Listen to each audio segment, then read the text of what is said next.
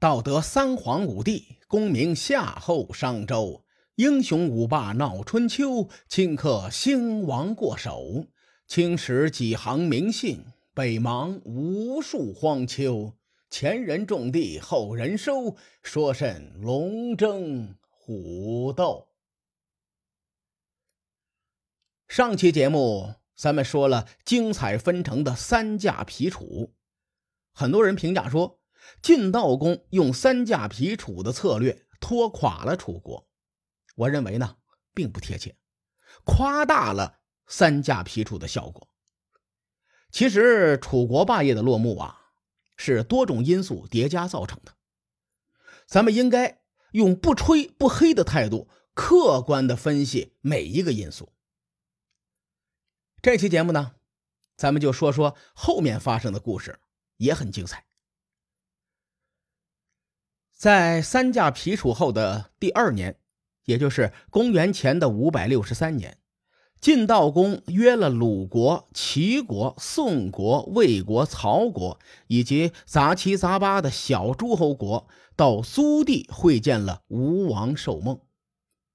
这是历史性的一幕啊！自从晋国确定联吴制楚的战略方针之后，楚国与吴国最高领导人首次见面，史称租地会盟。值得注意的是，租地在江苏邳县北边。当时呢，属于楚国的地方，按照春秋的礼乐制度啊，在入其他的国境的时候啊，应该向对方通报。结果呢，这一大帮子在楚国会盟，十有八九不会告诉楚共王。从这个细节可以看出啊，晋国势大，此时呢，已经不把楚国放在眼里了。这一年四月初一。诸侯们在租地会盟，此时晋国的荀偃和士盖两个人请求攻打扶阳，并且把扶阳送给宋国的大夫项绪作为项绪的封地。项绪的项是方向的项，绪呢是戊戌变法的戌。这个人在历史上很有名啊，做了一些载入史册的事情。在这儿呢，我先挖个坑，以后再说。咱们先说说荀偃和士盖两个人，为什么他们会提议攻打扶阳，送给项绪呢？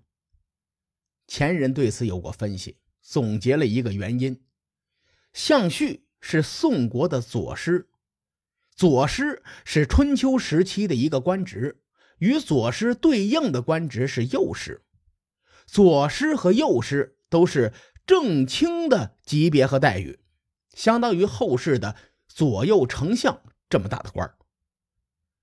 项绪身为宋国的重臣，走的是亲近的路线，并且呢，这个人很贤明，人缘非常好。他为晋国征战中原做出了很多贡献，所以呢，晋国想攻打扶阳送给他，一来表示感谢，二来呢是想加强与宋国的友好关系。除此之外，我从会盟地点以及诸侯军队配置上分析啊，我觉得这件事情不简单。我说说我的理由啊。史书记载了租地会盟的目的是晋悼公为了约见吴王寿梦，在这里呢有两点很反常。第一点，中原这么大地方，在哪里举行会盟都可以。为什么偏偏选择在楚国境内的租地举行会盟呢？第二点，如果晋悼公只是约吴王寿梦，为什么晋国以及诸侯国们都带了不少的军队前去？咱们换位思考一下，吴王寿梦接到邀请，高高兴兴的前往会盟地点，一到地方，好家伙！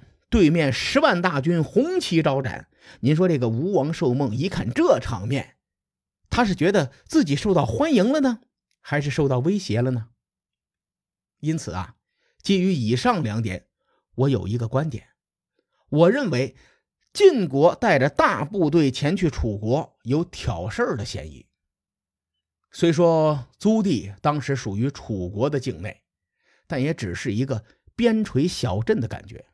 楚国太大了，租地距离楚国的郢都很远，即使楚国出兵驱逐，对他们来说也属于远征，没有主场作战优势。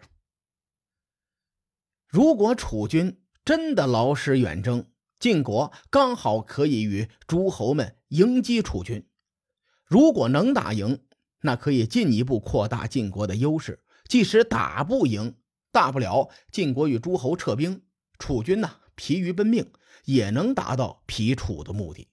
这买卖怎么看都干得过。楚军在前一年频频北上，被折腾得够呛。此时苏地会盟召开之后呢，楚国一咬牙一跺脚，将这口恶气忍了下去。对晋国来说呢，他们既然来都来了，如果啥也不做，都对不起这一路上耗费的粮草辎重，还不如拿下扶阳，送给宋国一个顺水人情。在这种背景下，荀偃和士盖二人向晋悼公提出。攻打扶阳。此时，晋国的中军将荀盈不同意，当场就反对，说：“扶阳的国都虽然城池不大，但是很坚固，咱们攻下来也没什么可炫耀的。万一打不下来，那这笑话可就大了。咱们此行的目的啊，主要是联吴制楚。万一晋军在扶阳败北，吴国一定会轻视咱们，这个代价不小，还是别打了。荀偃和士盖一意孤行，态度非常的坚决，请求晋悼公出兵。晋悼公斟酌了一下，最终呢还是同意了。这一年四月初九，诸侯联军包围了扶阳，史称扶阳之战。这场战争非常精彩。《左传》对此描述的也是比较详细，而且花了大量的笔墨，记载了鲁国的表现。这事儿比较好理解啊，毕竟《左传》是根据鲁国国史编撰的啊，对鲁国有一定的倾向。当时鲁国孟氏的家臣秦锦父拉着辎重车就冲到了最前面。扶阳守军有机可乘，他们打开城池的闸门，冲出来抢车。诸侯联军的将士们呢，趁机就发动攻势，有一小部分士兵迅速冲入城中。扶阳守军一看，坏了，赶紧把那个闸门就放下来了。他们准备关门打狗，将这些士兵杀死。眼看着入城的士兵即将身陷绝境啊！这个时候，鲁国的另一个勇士叫叔良和，哎，他冲出来，用双手将闸门扛了起来，并且举过头顶。等到被困的士兵纷纷逃窜出来，这个叔良和呢，才将城门放下。在这儿呢，咱们说个题外话啊，叔良和是个重点人物，以后咱们会好好的说说他。希望大家记住这位老兄，叔良和啊，叔。是叔叔的叔，房梁的梁，左边一个绞丝旁，右边一个乞丐的乞组成的盒子。话说联军偷鸡不成蚀把米，无奈之下呢，他们只能选择强攻。这个时候，鲁国又出现了一个猛将，叫做迪斯尼。嗨，听着像外国人是吧？这读音有点迪斯尼的意思啊！迪斯尼手举着一个车轮，用皮甲将车轮蒙住。如此一来呢，这个车轮呐就成为了一个巨大的盾牌。他左手举着车轮，右手挥舞着长戟，在战场上左突右冲，如入无人之境。尽管联军攻势如潮，也还是没有攻下城池。扶阳的守军也是欠欠的，他们将布伸到了城墙下面来调戏这个攻城的联军。秦锦富看见布条，二话没说，拉着布条就往上爬。这老兄差不多快爬到城垛的时候，啊，守军呢把这个布条给割断了，秦锦富可就惨了，当场坠落在地，昏了过去。随后，守城的人又将布条放下来。秦锦富苏醒过来之后呢，又重新登城，如此这般这般如此，连续三次，守军被这个秦锦富打动了。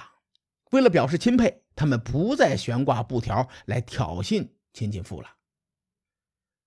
联军退兵之后，秦锦富将割断的布条做成袋子，在军中示众三日，以振士气。因为秦锦富、舒良和以及狄斯弥他们太猛了，所以这三个人呢又被称作鲁国三虎将。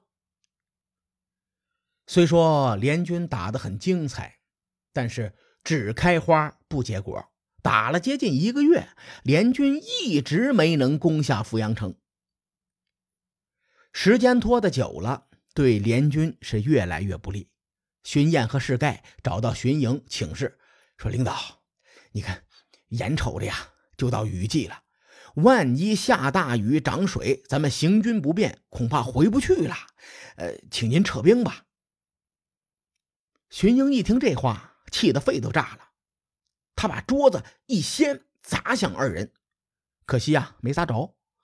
荀盈就大怒啊，说：“你们又是找国军，又是动用联军。”我担忧军心动摇，才同意你们的建议。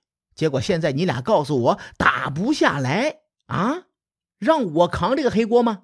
门儿也没有啊！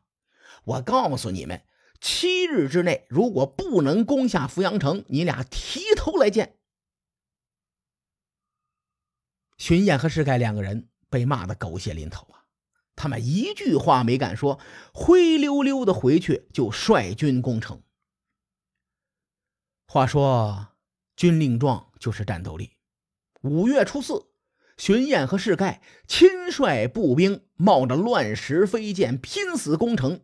五月初八，扶阳城破，扶阳国就此灭绝。扶阳之战呐，是一场很不起眼的战争，但是从战争史的角度来说，这一战不值得大书特书。为什么《左传》会对扶阳之战有详细的记载呢？